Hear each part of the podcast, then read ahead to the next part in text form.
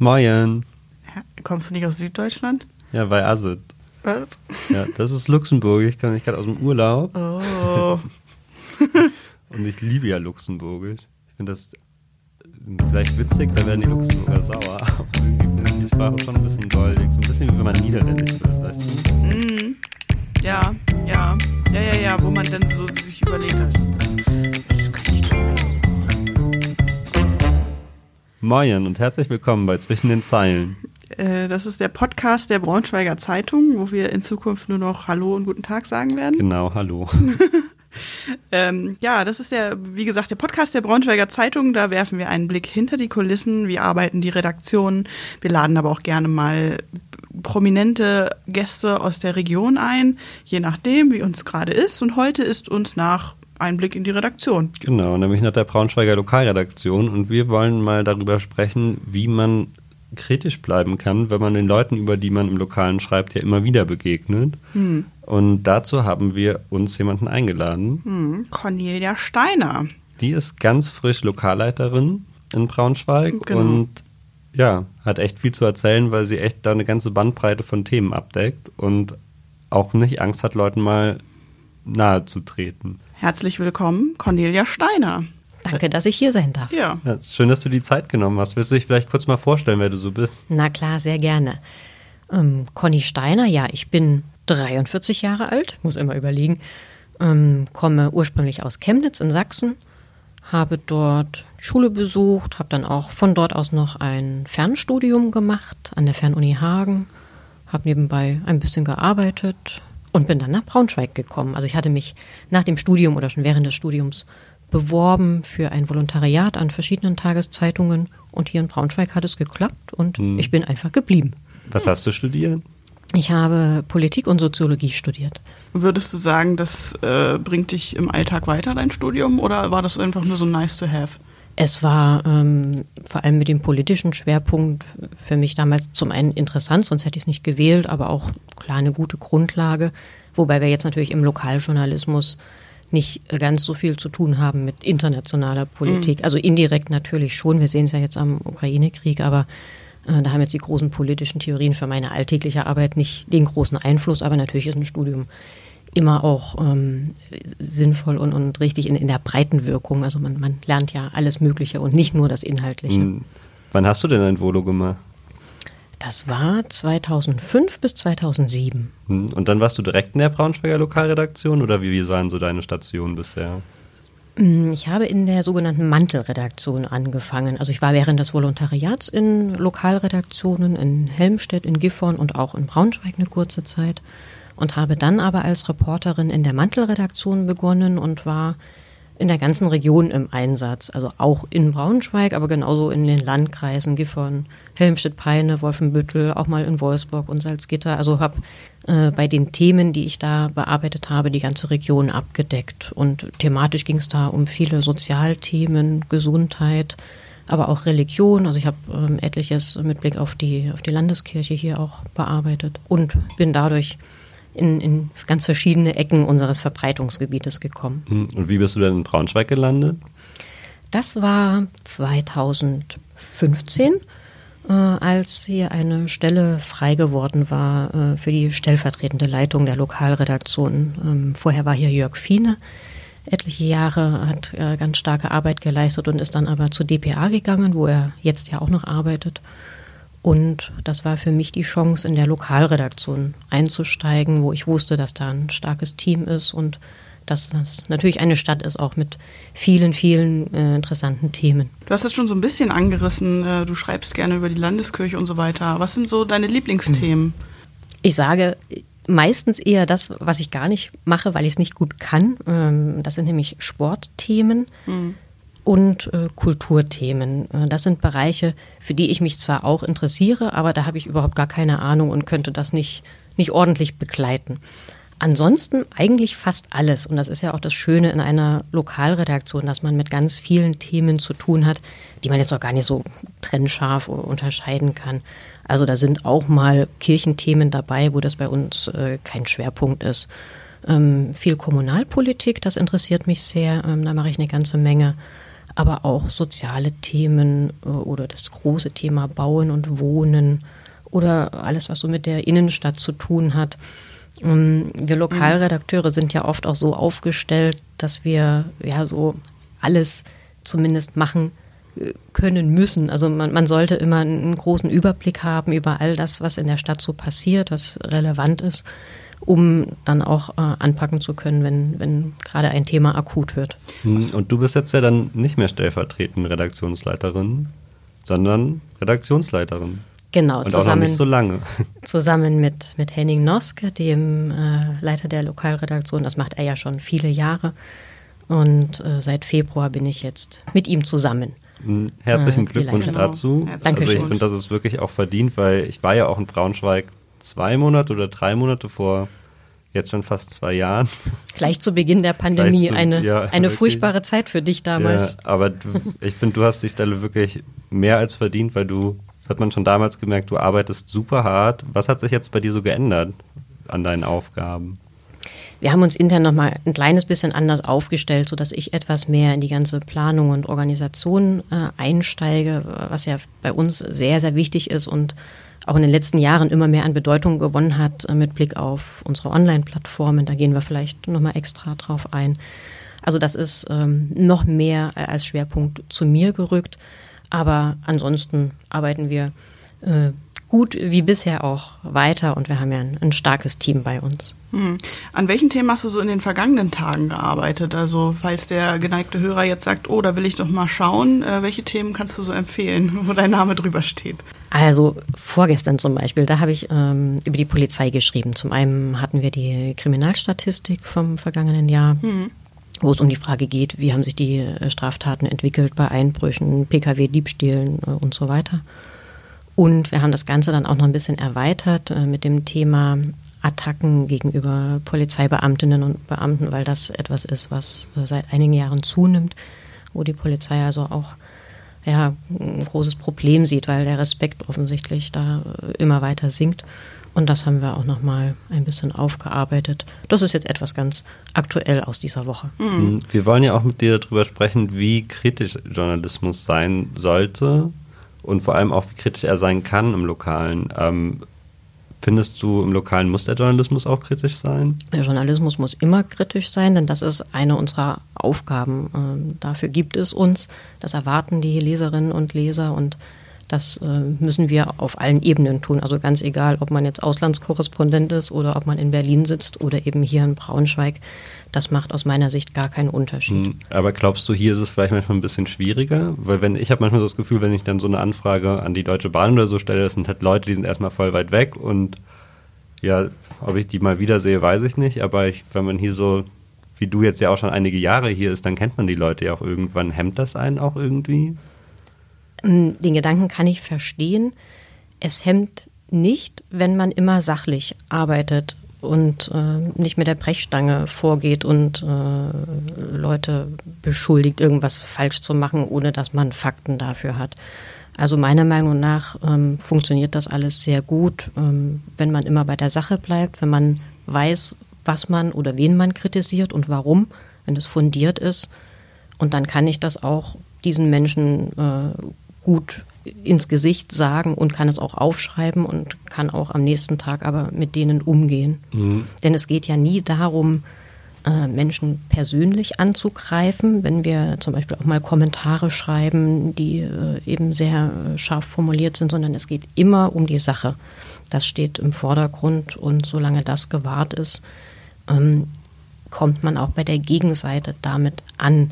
Also ähm, das, das, das spüre ich. Wenn wir so arbeiten, wenn wir so sauber vorgehen, dann wird uns auch Respekt entgegengebracht, weil, weil man weiß, dass wir fair bleiben. Da, das ist die Grundlage dafür. Ja, aber ist das manchmal nicht schwierig, weil ähm, du ja super viele Themen bearbeitest immer und die Leute, die du kritisierst, ja meistens auf dem Gebiet Experten sind auch oder viel tiefer in den Themen drin als du. Hast du da manchmal irgendwie Angst, sich nicht schnell genug einlesen zu können? Oder hast du da irgendwie einen Tipp, wie man ja da gut kritisieren kann?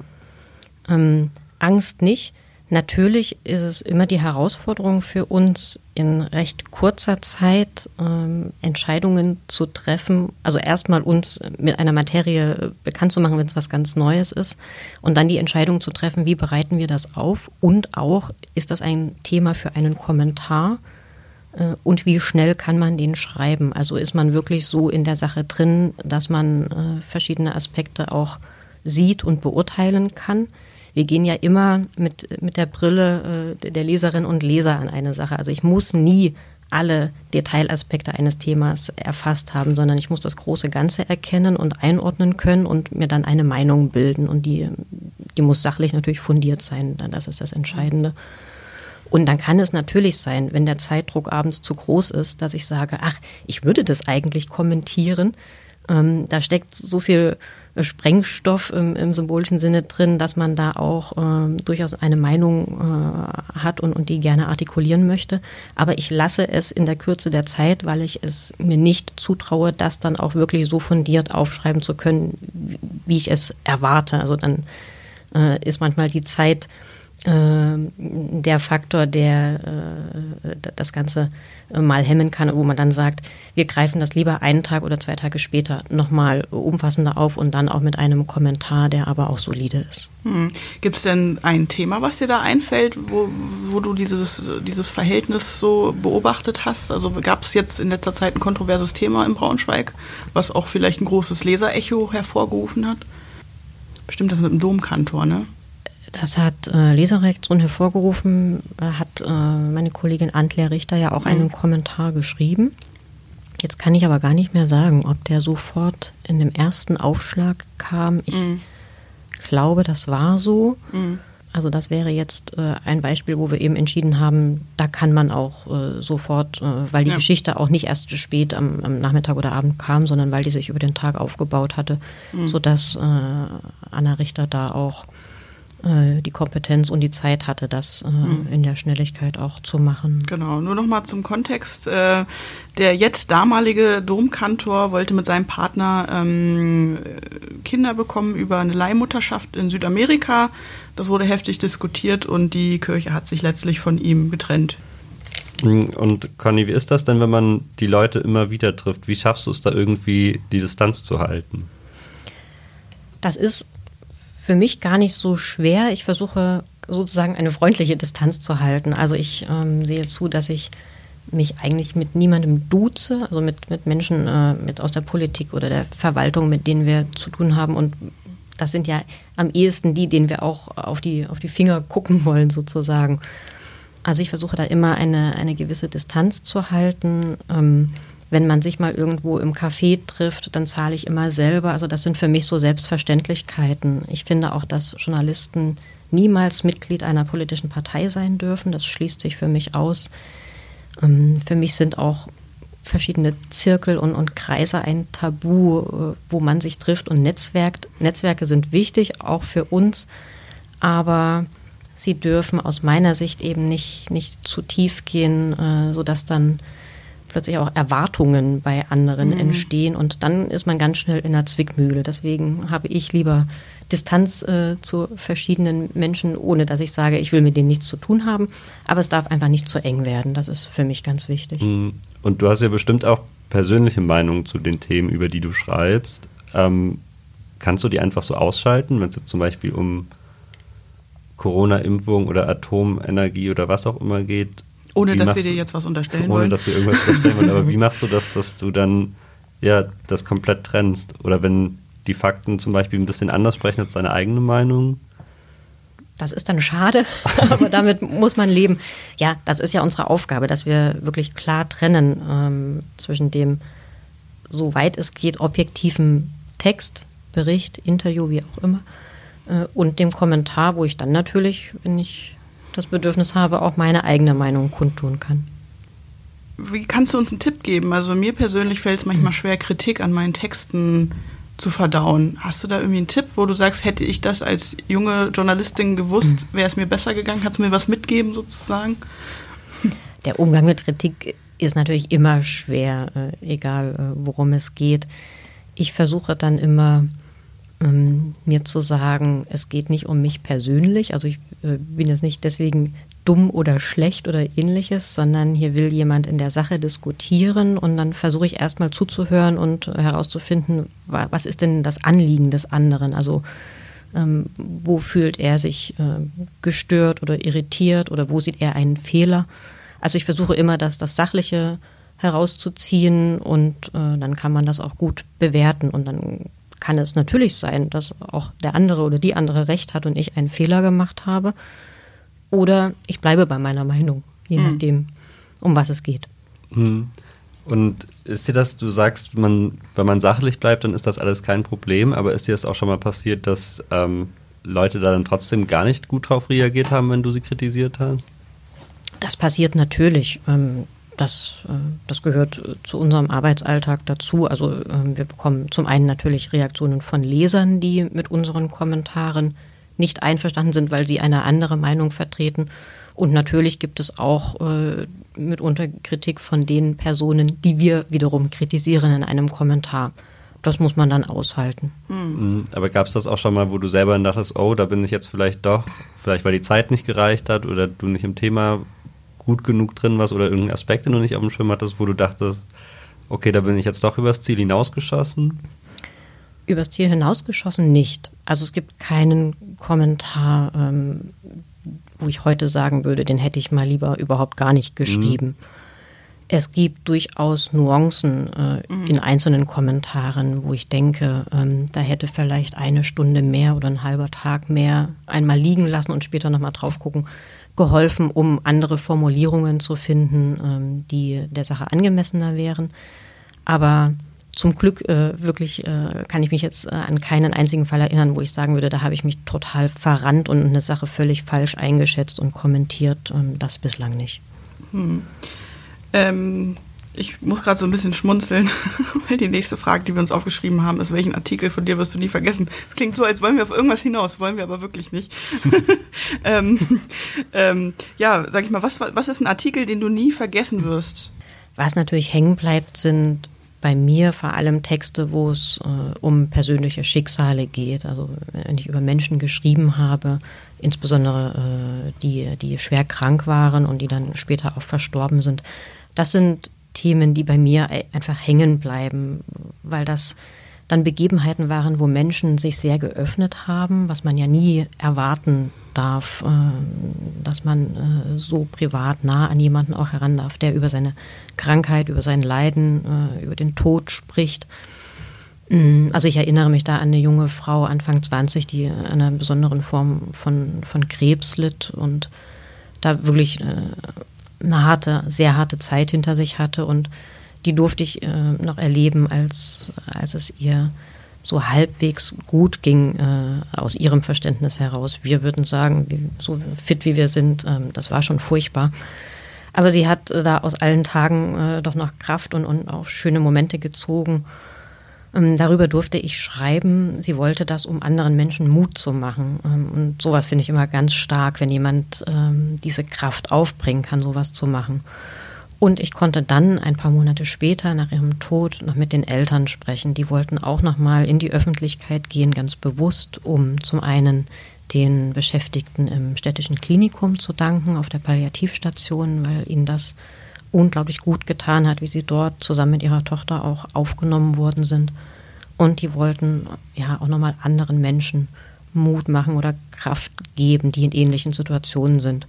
Und sowas, das bleibt bei mir einfach ganz stark hängen, ähm, weil ich das äh, bewundere, wie, wie Menschen da auch durch Krisen gehen können und da über sich hinauswachsen. Mhm. Das sind ja auch echt immer Texte, wo man dann merkt, dass das die Leser auch super berührt und ja allein schon die Zugriffe auf unseren Online-Portalen da immer sehr hoch sind. Ähm, du hast schon gesagt, ihr versucht da gerade was zu ändern. Wie ist jetzt eure Online-Strategie, wie die aussehen soll? Willst du dazu noch mal kurz was sagen? Gerne. Ähm, für uns ist Online natürlich schon seit Jahren ja ganz wichtig und spielt aber eine immer größere Rolle, ähm, weil wir ja wie alle oder fast alle anderen Verlage und Tageszeitungen auch im Printgeschäft äh, das Problem haben, dass ja zu wenige junge neue Leser und Abonnenten dazukommen und der Online-Bereich einfach eine ganz, ganz große Rolle spielt. Und da müssen wir schauen, wie wir noch stärker die Themen auch anpacken, die die Menschen interessieren. Also dass wir wirklich noch näher an den Alltag der Leute rankommen. Und da sind wir dran und geben unser Bestes. Hm, wie schlägt sich das aus, sage ich mal? Von welche Themengebiete wird man jetzt in, im Braunschweiger Lokalteil, sei es online oder in Print, äh, jetzt öfter lesen? Gibt es da irgendwie Tendenzen, die du schon verraten kannst? Na klar. Wir werden uns ähm, noch stärker mit dem ganzen Komplex Bauen und Wohnen befassen, weil das mhm. wirklich viele Menschen interessiert. Also sei es äh, jetzt der Neubau eines Eigenheims oder der Kauf einer Eigentumswohnung oder eben auch ein Umzug in eine, eine andere neue Mietwohnung. Das äh, interessiert unglaublich. Da wollen wir noch stärker einsteigen. Was wir auch merken, ist ein ganz großes Interesse an dem Bereich Einzelhandel, äh, Innenstadt. Ähm, wir wollen demnächst zum Beispiel eine Serie starten, äh, in der wir inhabergeführte Geschäfte vorstellen, denn die sind ja ganz wichtig für, für eine Stadt, nicht nur für die Innenstadt, sondern auch in den Ortsteilen. Mm, das ist ein großes Thema, was, was wir jetzt so vor uns haben. Mm, jetzt bist du aber ja selbst keine Braunschweigerin, sondern aus Chemnitz. Ähm, ist das dir hier schwer gefallen, die Themen zu finden, die relevant sind? Oder hattest du das direkt schon irgendwie im Gefühl, was hier gut laufen könnte?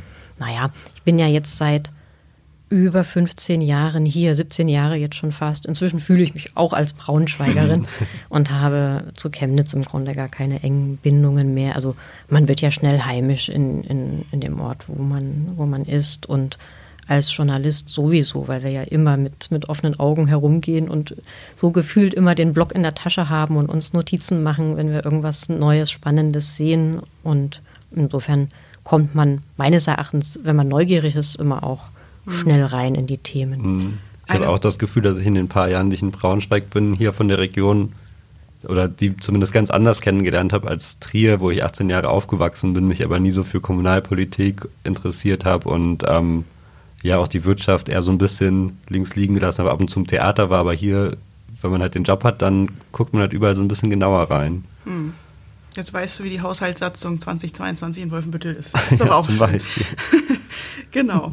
Eine Frage habe ich, die ist ziemlich frech. Und ähm, zwar habe ich die letztens im Bekanntenkreis diskutiert. Ist mhm. die Stadt Braunschweig eine Provinzstadt? Wie würdest du die Frage beantworten? Natürlich nicht. Nein, warum?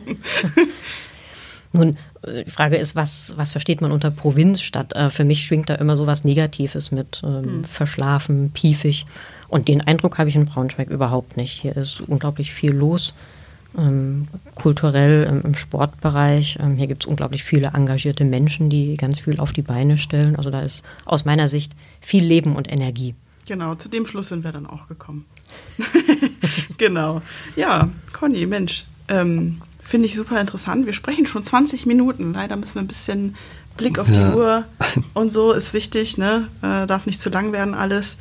Ähm, ja, den Braunschweiger Lokalteil, den lesen ja fast alle.